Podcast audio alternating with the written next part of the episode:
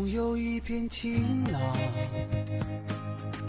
那是一直的希望。每当遇到了风雨，它给我力量。我要有一点倔强，也许路会很漫长。但是这不能阻挡我奔向远方。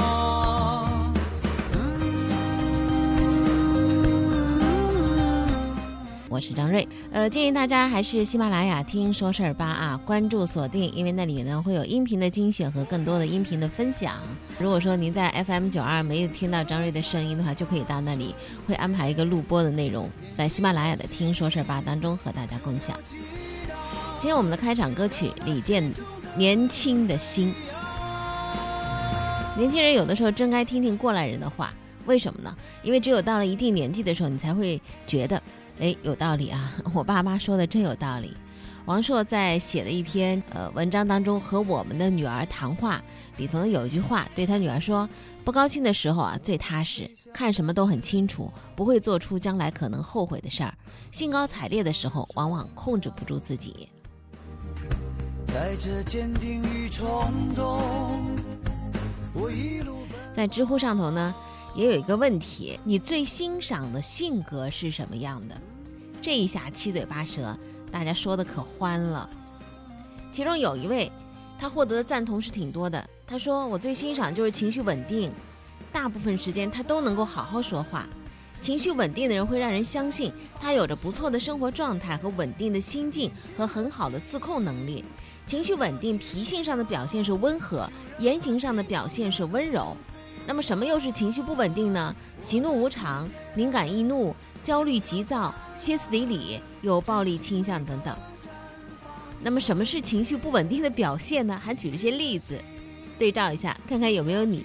第一，和人吵架之后立即拉黑删除，稍微不合他意，当众翻脸，呛你，拆你台。敏感激进，小事儿能比他脑能补呃被他脑补上升到大问题，逞口舌之快，出口伤人，并以此为乐。不高兴就摔东西。哎呀，说实话，情绪不稳定的人有的时候就像一颗定时炸弹一样，你不知道哪个火星子能点燃他的导火索，随时会爆发，炸伤身边的人。内耗其实也蛮严重的，给别人也带来蛮多的负面的情绪。那么，如果这样的人在你的身边，会是一种什么样的感觉呢？呃，说不上来，反正是不是有点心发慌，对吧？心慌慌的，总是感觉不知道什么时候呢，突然之间他就会爆了。尽管有的时候他会反省啊、后悔啊、道歉啊之类的，但是往往就像我们在这个墙上钉个钉子一样，就算你拔出来了，这个钉子的洞是会留在那儿的。有人喜欢在说话一开始就扔出一句：“哎，我脾气不好啊，我说错话惹你生气，你别介意。”或者说：“哎，我这人性格直，说实话你也别不高兴。”如果开头你说话的时候，身边有人这样抛出一句，再开始他的发表观点、发表言论的话，那你真的得提醒他一句，因为这句话不是免罪金牌，你接下来说什么我都不可以反对了，是吗？这其实蛮自私的。而相比之下，为什么有人会欣赏情绪稳定的人呢？因为他是理智的、温和的。不是说理智温和的人他就没有情绪低落的时候，他也有，他也会生气不满，但是不会在这些情况之下就完全放任自己的不良情绪。而且呢，情绪稳定的人会对自己呢有一个特别好的方法，叫慢半拍。很多的时候处理事情的时候，我们需要慢半拍。也许你听到的只是只言片语，你看到的也只是大象的一条腿，它不是全部。当慢半拍的时候，可以让你有时间更多的去听一些多角度的信息，或者说更多的时间去看一些另外的方面，这样才会逐渐的、慢慢的开始稳定平和。因为你知道，慢半拍之后会让你做出更加靠近真相的选择和判断。在这样的人的身边，什么都不干，你都会觉得什么呢？挺心安的，不是一个炸药包，对吧？年轻的心就要祈祷这是我们的开场歌曲《年轻的心》所引出的知乎上的好问题：你最欣赏的性格是什么样的？如果你依然有自己特别欣赏的人和朋友，也欢迎跟我们分享。可以进入喜马拉雅的“听说事儿吧”留言，呃，同样的也可以那个“听说事儿”啊，也是微信公号的一个名称，“听说事儿”也可以在那里进行留言。我们接下来来关注财经方面的部分资讯内容。二零一九的双十一，京东、天猫再创新纪录啊！你剁了多少了呢？确实，我们见证了历史，再一次创下了新的纪录。各大电商交出了亮眼的成绩单。京东，呃，十一号这一天呢，京东全球好物节累计下单金额超过两千零四十四亿元。在不断攀升的数字背后，这是中国广大的城乡消费者饱满的消费热情啊！那么天猫是多少呢？天猫双十一这一天不断刷新纪录，最终成交总额是两千六百八十四亿元。在杭州的国际人才交流和项目合作大会余杭分会场，杭呃杭州的这个浙江第一款人才创业保险正式启用。什么意思呢？就是它包括着。科研保、创客保和科创易保三款保险的年费率最低可以到百分之三，保额最高可以达到一千万元。其中这个创客保就是对创业失败的创客，经过相关部门认定，对于创客团队给予生活补助，每人一次性生活补助最高可以达到三万块钱。杭州余杭区政府根据人才和项目等级的类别，可以提供最高三十万元百分之百的保费补贴，用于支持人才创业，解除创业者的后顾之忧。呃，简单来解读一下，就是这是一个对创业失败的个人和团队进行补贴。这个方法以前有个别地区实验过，但效果不大。那么为什么这次引人关注呢？主要是因为补贴的力度大，应该说这也是一个地方吸引人才的新招数。创业失败对于创客的打击确实非常大，通过保险的方式或许能够增加一点信心。当然呢，因为这个政策还比较新，市场的探索还不全面，很多问题是需要后续解答的，比如说。是不是所有的创业团队都会有补贴？怎么样去防止有人借着这个呃政策啊，嗯，特别来薅羊毛啊？以及这样的政策能够给创业创新带来多少助力？这些问题有的需要事先做准备，有的是需要边实践边逐渐的能够总结转变。十一月十一号，深圳调整了豪宅税的征收标准。容积率在一点零以上，单套建筑面积在一百四十四平米以下的房子都是普通住宅，满两年可以免征增值税。之前深圳对豪宅的判断标准是以总价来衡量的，那么这几年深圳的房价在上涨，如果还按照这个总价来衡量的话，那么现在的豪宅就变得越来越小了。换个意思就是说，那个标准是过时了。现在新举措其实是根据时时态的变化啊做相应的调整，确实能够省下一大笔的税费，刚好利好于一部分的刚需。不过在客观层面上，这也同样可能会刺激楼市，导致房价出现波动。十月份，来自中汽协发布的消息，新能源汽车的销量同比下降百分之四十五点六。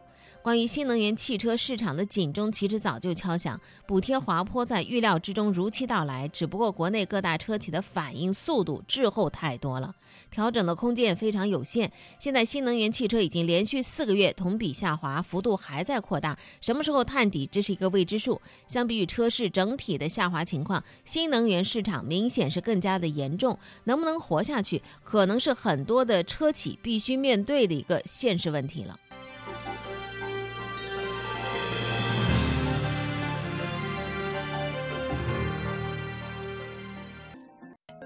讲东讲西，说事说情。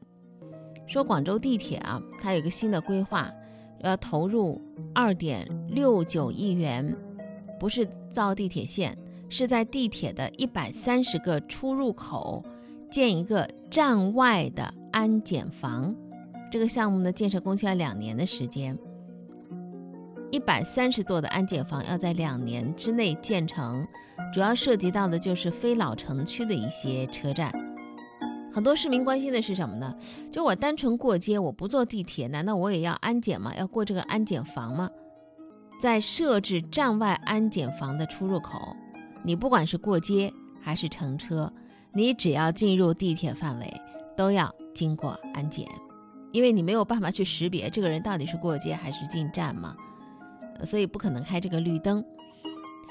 这是有关于嗯广州地铁的这个安检口设到了，就是上地面上了啊，就入口的地方设了一个安检房。对此呢，广州的市民呢也是议论纷纷，有话要讲的。比如说，其中有人就提到了说，安检房附近五十到一百米范围之内有人行道或者是人行天桥吗？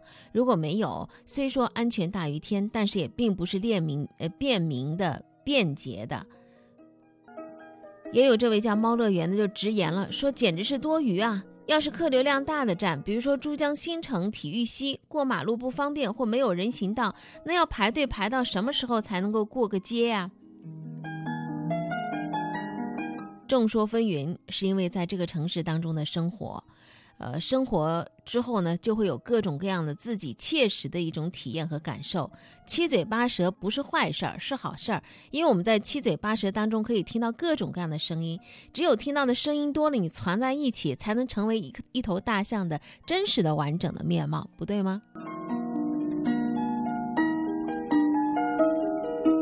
作为一个城市管理者，当然呢，他要有敢听声音的勇气和信心。继续来看一下啊，中国有有多少名亿万富豪呢？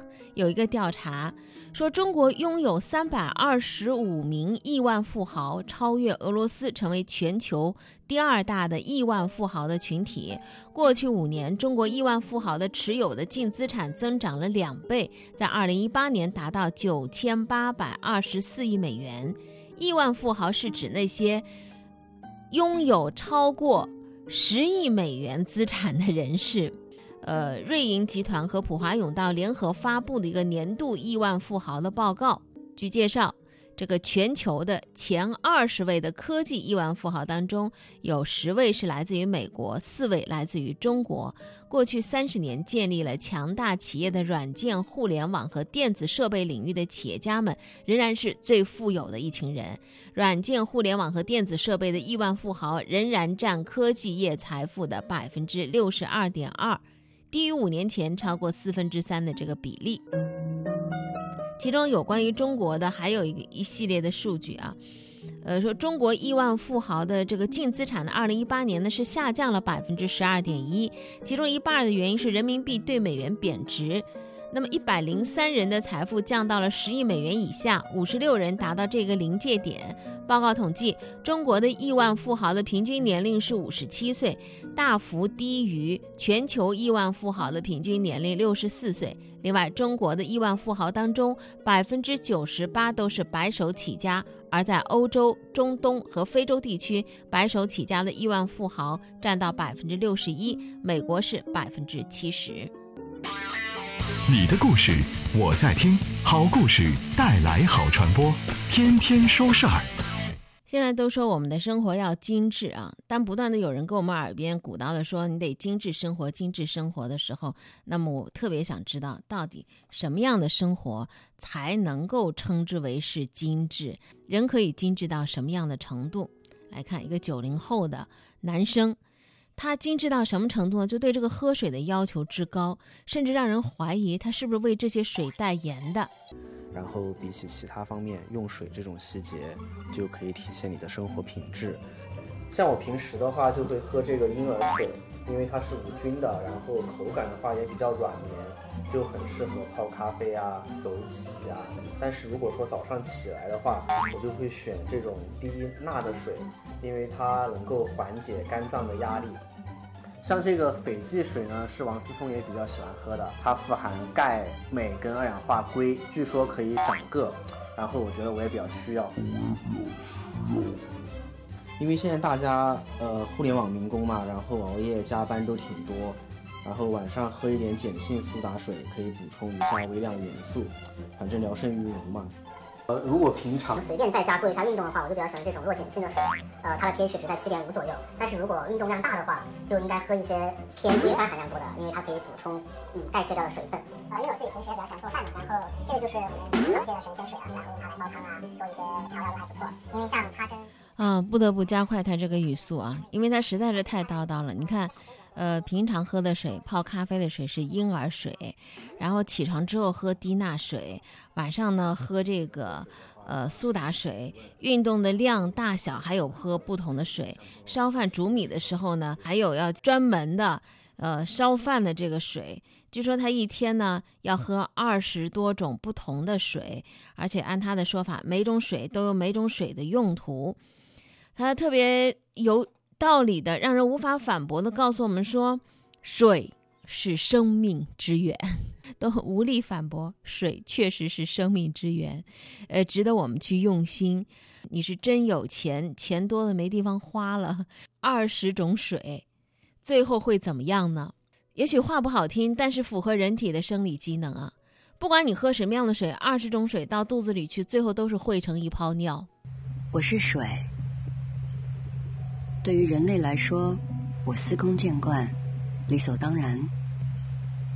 但是我是非常有限的，而人类的数量却每天都在增长。我化身为雨水，落入山中，流进小溪与河流，最终汇入大海。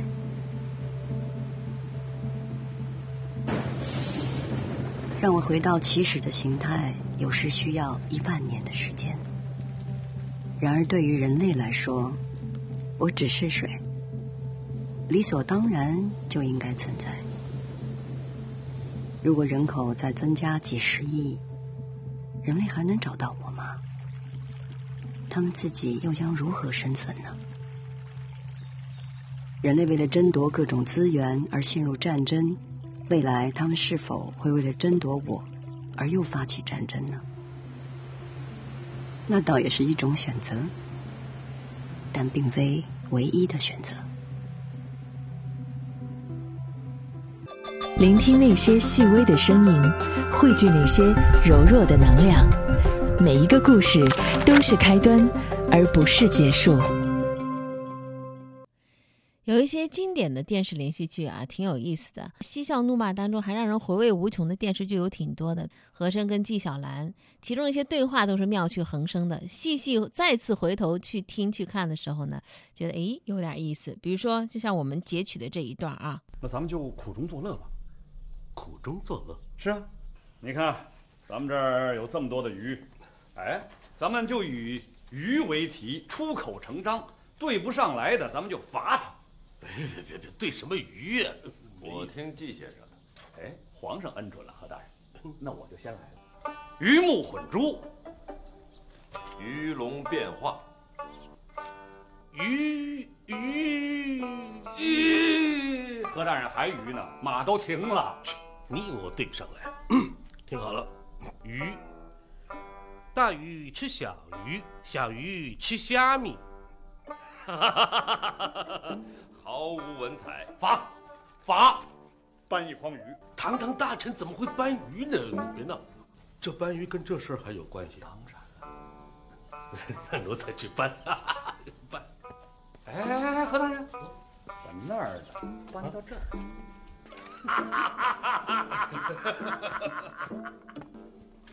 哎，好，我们再来对，不过这回得大声点。对，得外面都能听见才行。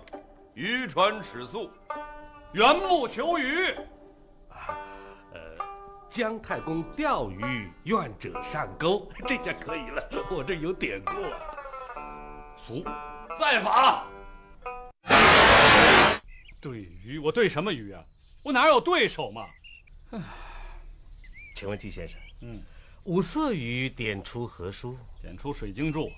半面鱼，点出。点出会稽志，何大人，窃鱼点出何书？点出尔雅。我见之鱼，苏东坡诗。同对之鱼，韩愈之诗。哈哈，不对呀，何大人。怎么不对呀？少长巨嬉戏，不输同对鱼。明明是韩愈的读书城南诗啊！我说的是咱们三个人在余杭的仓库中对鱼，你说的那些可都是粗俗不堪之句。岂止粗俗不堪，简直狗屁不通啊！哎，你这葫芦里卖什么药？你明明是一肚子学问的。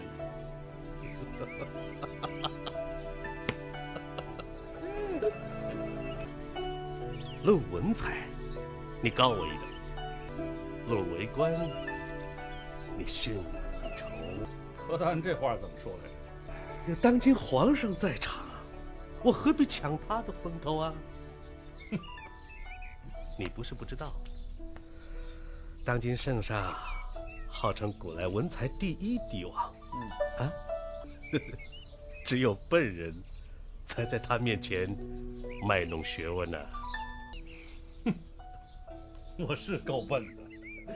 所以这么多年来，季先生虽然颇得皇上赏识，却很少得到晋升。我想原因大概就在于此吧。